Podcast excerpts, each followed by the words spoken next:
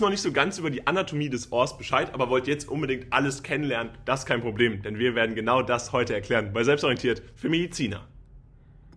Und bevor das Video jetzt losgeht, seht ihr hier einmal eine Kapitelübersicht über alle Themen, die wir heute behandeln werden. Und jetzt gibt es noch mal eine kleine Erinnerung für euch, denn unser Kurs ist jetzt für euch verfügbar. Das heißt, der gesamte Kurs rund um das Ohr mit allen relevanten Informationen, die wir unter anderem auch in diesem Video natürlich abdecken, ist jetzt als Kurs verfügbar mit Texten, Zusammenfassungen und vor allen Dingen auch Karteikarten zum Üben direkt für euch auf die nächste Prüfung vorbereitet. Und natürlich gibt es 20%. Mit dem Code WELCOME bekommt ihr 20% auf alles. Ansonsten checkt auch gerne unser Abo aus. Das ist nämlich jetzt verfügbar mit allen Kursen, die wir jemals veröffentlicht haben, rund um Anatomie, Physiologie, aber natürlich auch Biochemie. Das heißt, alles, was ihr braucht, gibt es auch dort. In der Videobeschreibung verlinkt ein bisschen Werbung in eigener Sache und jetzt startet das Video.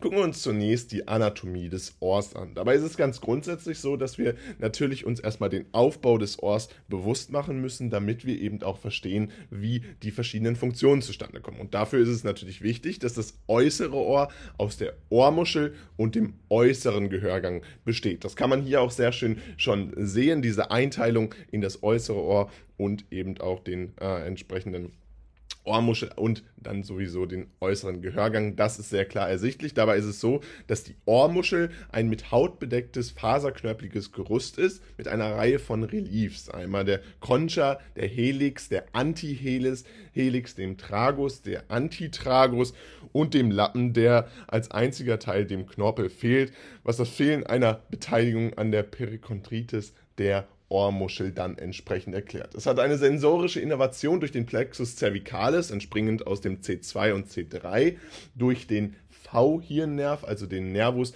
auriculotemporalis und den Bereich der Concha oder des Ramsey-Handbereichs durch den Gesichtsnerv des siebten Hirnnervs, also entsprechend den Nervus facialis.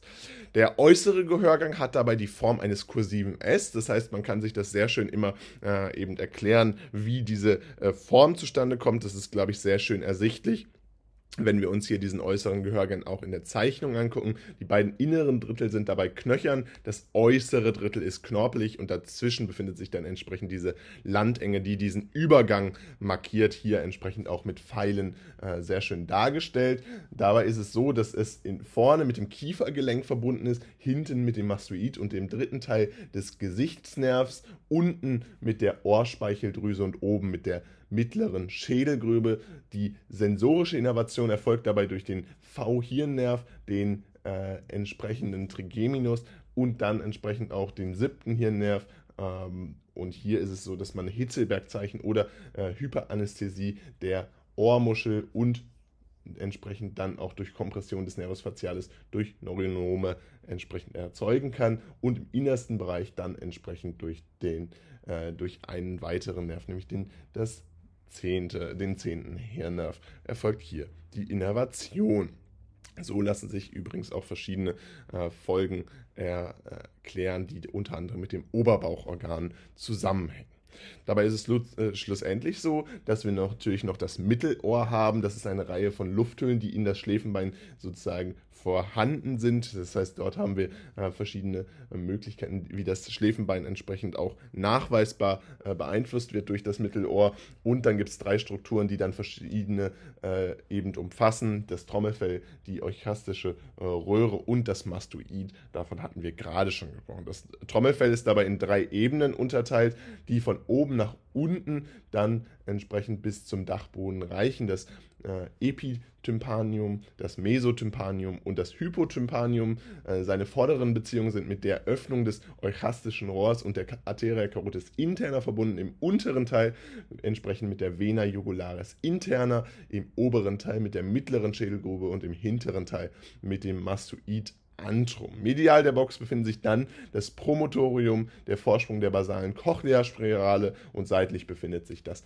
Trommelfell, das aus zwei Zonen besteht, die durch die Bänder des Trommelfells dann nochmals getrennt sind. Dafür ist nochmal wichtig, dass auch natürlich die Pars tensa dann äh, entsprechend vorhanden ist. Darin ragt dann bereits der Griff des Hammers, bestehend aus drei Schichten und hat hier dann entsprechend das leuchtende Dreieck im anterior-inferioren Quadranten. Also auch damit lässt sich ganz klar die Pars Tensor entsprechend erkennen. Fassen wir euch das Wichtigste rund um die Anatomie des Ohrs nochmal zusammen. Grundsätzlich ist es wichtig, dass ihr das äußere Ohr eben aus der Ohrmuschel und dem äußeren Gehörgang unterscheiden könnt. Und hier haben wir auch kennengelernt, was unter anderem die Ohrmuschel äh, entsprechend was ist, denn da haben wir ein mit Haut bedecktes faserknöpfliges Gerüst mit einer Reihe von Reliefs, unter anderem Concha, Helix, Antihelix, Tragus, Antitragus und entsprechend den Lappen, der dann entsprechend auch vorhanden ist. Außerdem gibt es den äußeren Gehörgang, den man sich ganz schön merken kann, denn er hat ungefähr die Form eines kursiven S. Äh, die beiden inneren Drittel sind dabei knöchern, das äußere Drittel ist dann knorpelig und dazwischen befindet sich dann eine Landenge, die den Übergang zwischen diesen beiden Strukturen markiert. Außerdem haben wir fern, kennengelernt, dass das Trommelfell in drei Ebenen unterteilt werden kann. Von oben nach unten entsprechend das Epitympanium, was am Dachboden vorhanden ist, dann das Mesotympanium und das Hypotympanium.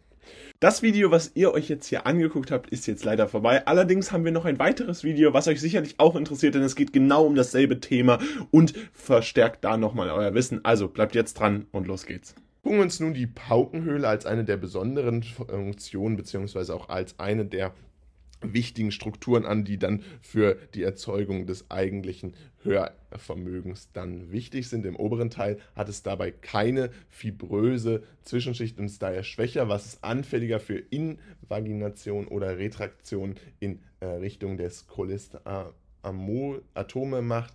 Die Gehörknöchelketten befinden sich dabei im Inneren der Paukenhöhle und diese kann man dann wie folgt unterteilen. Das erste seht ihr bereits, den Hammer, der besteht aus Griff, Hals, Kopf, Seiten und Vorderfortsätzen. Dann gibt es natürlich auch den Amboss äh, vom Körper gebildet, mit dem Hammer artikulierend, äh, ein absteigender oder auch ein langer Fortsatz, der dann entsprechend im Linsenfortsatz und horizontalen Ast oder auch kurzen Fortsatz endet. Darüber hinaus gibt es den Steigbügel. Er besteht entsprechend aus dem Kopf, gelenkt mit dem Amboss, erneut hier eben diese Verknüpfung, diese Artikulation, die hier stattfindet, äh, den vorderen und hinteren Schenkeln und der Palatina, hier eben ein Syndesmosegelenk mit dem ovalen Fenster des Innenrohrs und da, äh, Innenohrs. Und dabei ist es letztendlich so, dass wir äh, die, das Innenohr als eine knöcherne Struktur haben, beziehungsweise das Labyrinth auch als ein knöchernes Labyrinth vorfinden können, in deren Inneren dann die Perilymphe schwimmend ist und das äh, hautige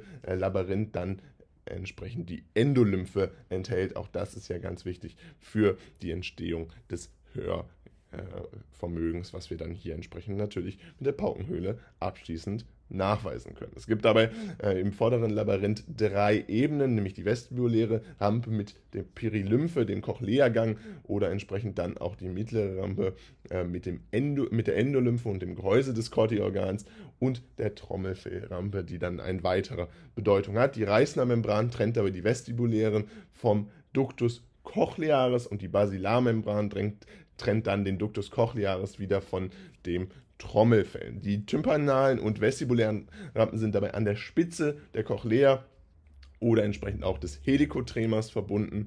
Die vestibuläre steht dann im Kontakt mit dem ovalen Fenster, wo wir dann entsprechend auch wieder eine Artikulation mit der Steigbügelplatte vorfinden können. Und die Tympanalrampe ist dann mit dem runden Fenster verbunden.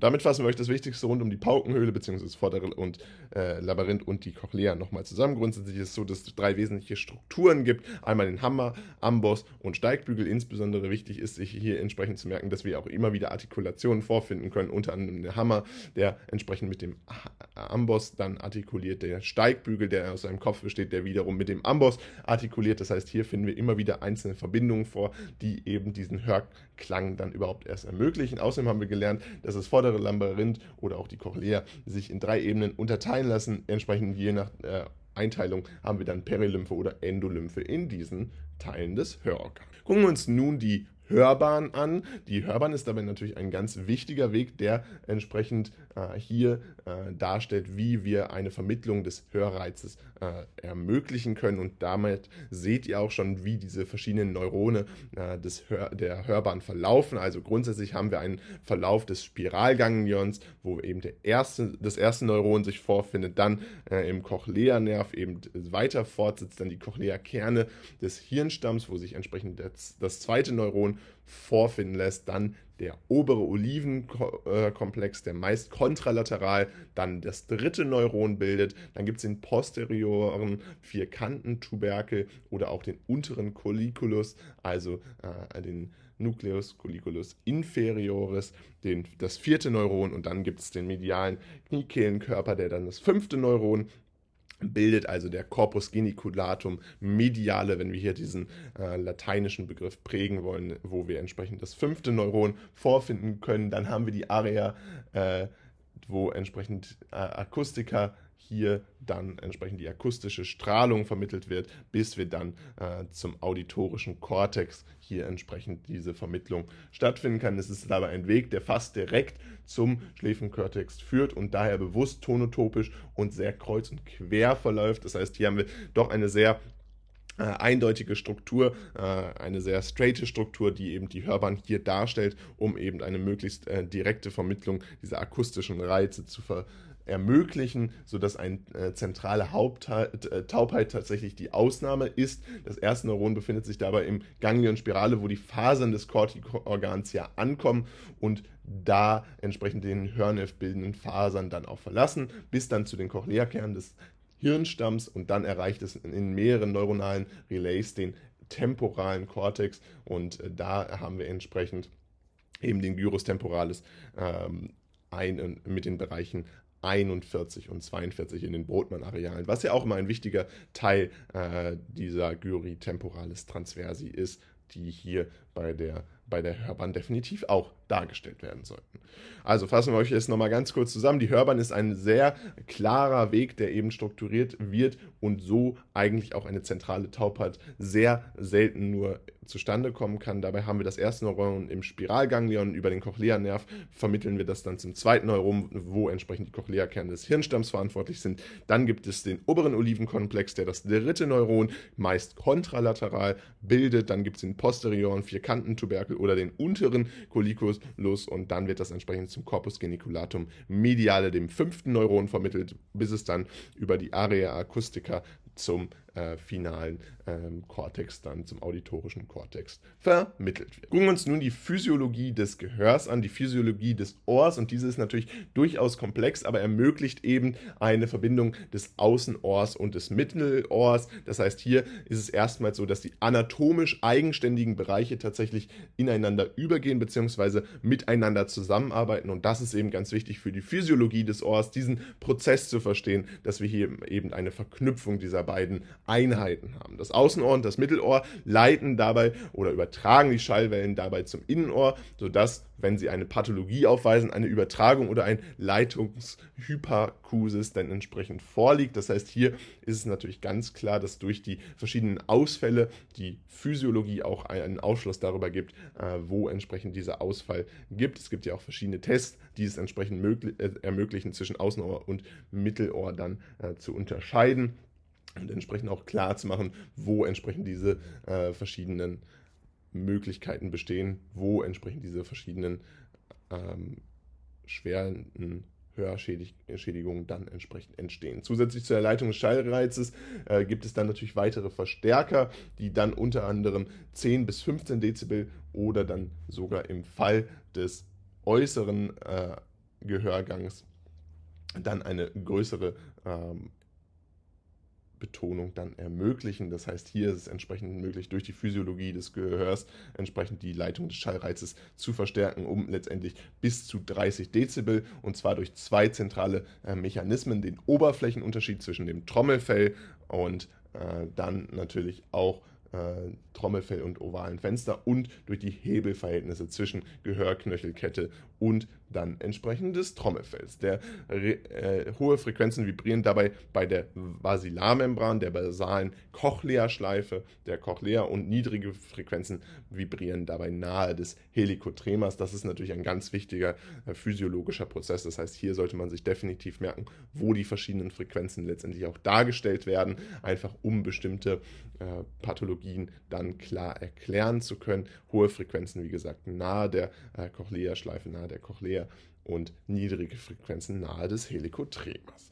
Zusätzlich ist es wichtig, dass das menschliche Ohr verschiedene Frequenzen umfassen kann und verschiedene Frequenzen wahrnehmen kann. Natürlich ist es so, dass bei der Altersschwerhörigkeit ja insbesondere äh, die Wahrnehmung von höher äh, frequenten Tönen dann entsprechend abnimmt. Aber grundsätzlich ist es so, dass das menschliche Ohr Frequenzen von 20 bis 20.000 Hertz äh, wahrnehmen kann. Eine ganz typische äh, Frage, die auch in vielen ähm, Klausuren immer wieder abgefragt wird. Das heißt, das ist sicherlich ein Umfang, den man sich bei der Physiologie des Ohrs tatsächlich merken sollte, Teilweise ist es tatsächlich auch, dass man äh, davon spricht, dass 16.000 bis 16.000 Hertz äh, diese Wahrnehmungsschwelle ist. Aber diese, diesen Umfang, diese grobe Größenordnung sollte euch bewusst sein, wenn ihr euch mit der Physiologie des Ohrs beschäftigt. Und dabei ist es grundsätzlich so, dass wir ja festgestellt haben, dass das Außenohr und das Mittelohr hier physiologisch zusammenarbeiten und diese Schallwellen zum Innenohr übertragen, sodass, wenn sie eine Pathologie aufweisen, eine Übertragung oder ein Leitungshyperkusis entsprechend vorliegt. Zusätzlich zu der Leitung wird dieser Schallreiz natürlich nochmal verstärkt gesagt, eben auch durch das Außenohr und entsprechenden äußeren Gehörgang äh, findet hier entsprechend eine Weiterleitung statt. Aber auch das Mittelohr hat natürlich eine Bedeutung in der zentralen Verstärkung äh, dieser Physiologie des Ohrs. Hohe Frequenzen vibrieren dabei nahe der Cochlea und niedrige Frequenzen vibrieren nahe des Helikotremas. Das menschliche Ohr kann dabei Frequenzen von 20 bis 20.000 Hertz wahrnehmen. Das ist natürlich ein Wert, der in der idealen äh, Umgebung dann entsprechend äh, der Realität entspricht. Es ist natürlich so, dass es einerseits mit dem Alter abnimmt, andererseits aber auch mit verschiedenen Umständen natürlich zusammenhängen kann, wenn diese Werte nicht erreicht werden. Gucken wir uns nun den Presbyakusis oder den Hörverlust an, was das entsprechend für Krankheiten sind. Wie diese zustande kommen, wollen wir euch jetzt äh, einmal erläutern. Der Presbyakusis ist dabei die häufigste Cochlea-Erkrankung, betrifft ca. 25% der Menschen über 60 Jahre. Das heißt, hier haben wir tatsächlich eine enorme Spannweite von Menschen, die tatsächlich betroffen sind. Ihr seht schon ein äh, Phänomen, das eben überwiegend im Alter auftritt. Es wird normalerweise durch eine Schädigung des Corti-Organs mit Verlust von Haarzellen verursacht, insbesondere dann eben in der basalen Cochlea-Schleife. Dabei ist es letztendlich so, dass wir eben diesen Verlust von Haarzellen haben, der damit äh, ein wichtiger Teil dieser häufigen äh, Cochlea-Erkrankung bildet. Er verursacht dabei eine symmetrische bilaterale perzeptiven Hypoakusis progressiven Charakters und es kann zu, einer, zu einem akuten Tinnitus kommen. Also auch weitere Folgen, die hier eben mit diesem Presbyakusis verbunden sind. Es gibt eine positive Rekrutierung und eine schlechte Verständlichkeit, hauptsächlich in lauten Umgebungen die Person mit Presbyakusis klagt normalerweise eher darüber, nicht zu verstehen, als nicht zu hören. Also das heißt, hier ist es tatsächlich so, dass wir diese Altersschwerhörigkeit, äh, wenn wir sie so bezeichnen wollen, tatsächlich äh, ganz typisch bei älteren Menschen wahrnehmen können, insbesondere weil die Person eben sagt, ähm, ich äh, kann typischerweise ähm, entsprechend Dinge nicht verstehen, anstatt sie nicht zu hören, weil eben eine bestimmte, ein bestimmtes Signal eben noch wahrgenommen werden kann, aber es eben um die höher frequenten Tone geht, die hier neben nicht äh, wahrgenommen werden können. Und bei akuten Frequenzen über 2000 Hertz setzt das bereits ein. Äh, das heißt, hier haben wir bereits schon schlimmeren äh, äh verschiedene äh, Darstellungen, die dann bereits abnehmen. Und wenn es bei Gesprächsfrequenzen zu einem Verlust von mehr als 30 Dezibel kommt, hat das dann entsprechend natürlich auch soziale Auswirkungen. Also das heißt, wir müssen uns auch immer bewusst machen, dass es natürlich einerseits diese medizinische Komponente gibt, wo wir das ganz klar einordnen können, diesen Presbyakusis, aber andererseits wir uns auch ganz klar machen müssen, dass es immer eine soziale Komponente gibt, weil eben bestimmte Gespräche nicht mehr verfolgt werden können unter anderem eben, weil diese Gesprächsfrequenzen zu hoch sind. Darüber hinaus gibt es einen plötzlichen einseitigen Hörverlust, der typischerweise in weniger als 72 Stunden auftritt, also intensiv auftritt, ein Abfall von mehr als 30 Dezibel in drei aufeinanderfolgenden Frequenzen, dann typischerweise in 70% der Fällen auch begleitet von Tinnitus oder entsprechend Gleichgewichtsstörungen, wobei wir da nur 40% haben, die aber natürlich auch ein wichtiges Symptom dieses plötzlichen einseitigen Hörverlustes sind. Das ist in der Regel idiopathisch, obwohl in einigen Fällen eine spezifische Artiologie nachgewiesen werden kann. Also dass typischerweise Akustik, Neurinomen oder ototoxische Medikamente damit äh, zusammenhängen Erkrankungen, Syphilis, neurologische Erkrankungen wie Multiple Sklerose oder die Autoimmunerkrankungen wie beispielsweise Systemat, äh, systemischer Lupus erythematodes, äh, eine Polyarteritis nodosa und ein Kogan-Syndrom, also verschiedene autoimmune Krankheiten die hier entsprechend ein äh, Problem auch dann auslösen für diesen Hörverlust. Darüber hinaus ist es so,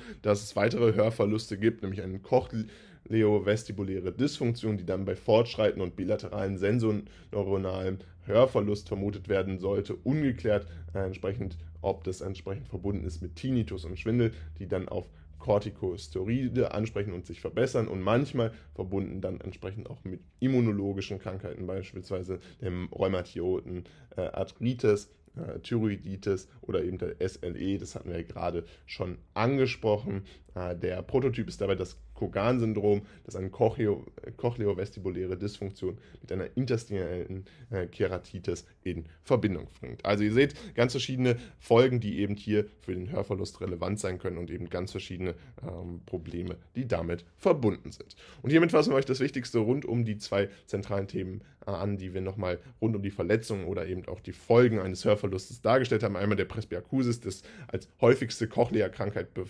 bekannt ist, betrifft circa ein Viertel der Menschen über 60 Jahre, also eine typische Altersschwerhörigkeit. Es wird normalerweise durch eine Schädigung des Cortikorgans mit Verlust von Haarzellen verursacht, insbesondere in der basalen äh, Cochlea-Schleife. Dabei ist ganz wichtig, dass grundsätzlich Patienten nicht darüber klagen, dass sie gar nichts hören, sondern eben, dass sie erstmal weniger verstehen. Außerdem gibt es den plötzlichen einseitigen Hörverlust, der in weniger als 72 Stunden auftritt, intensiv ein Abfall von mehr als 30 Dezibel in drei aufeinanderfolgenden Frequenzen. Dabei wird es häufig begleitet von Tinnitus oder eben auch Gleichgewichtsstörungen, also ganz verschiedene, verschiedene äh, Symptome, die hier beim Hörverlust mit einherkommen. Und damit soll es auch schon wieder gewesen sein von diesem Video. Wir hoffen, es hat euch gefallen und wir konnten euch ein wenig helfen. Falls dem so ist, lasst ein Abo da und Abo lasst natürlich auch gerne ein Like da. Ansonsten würden wir uns riesig freuen, wenn ihr nochmal alles auscheckt. Texte, Zusammenfassungen und Karteikarten gibt es für euch jetzt in dem Kurs, den wir für euch veröffentlicht haben. Das Ohr mit verschiedenen Texten und Lernkarten eben jetzt in der Videobeschreibung verlinkt. 20% bekommt ihr dort mit dem Code WELCOME. Und ansonsten würden wir uns riesig freuen, wenn wir uns bald wieder hören. Und dann äh, haut rein und ciao.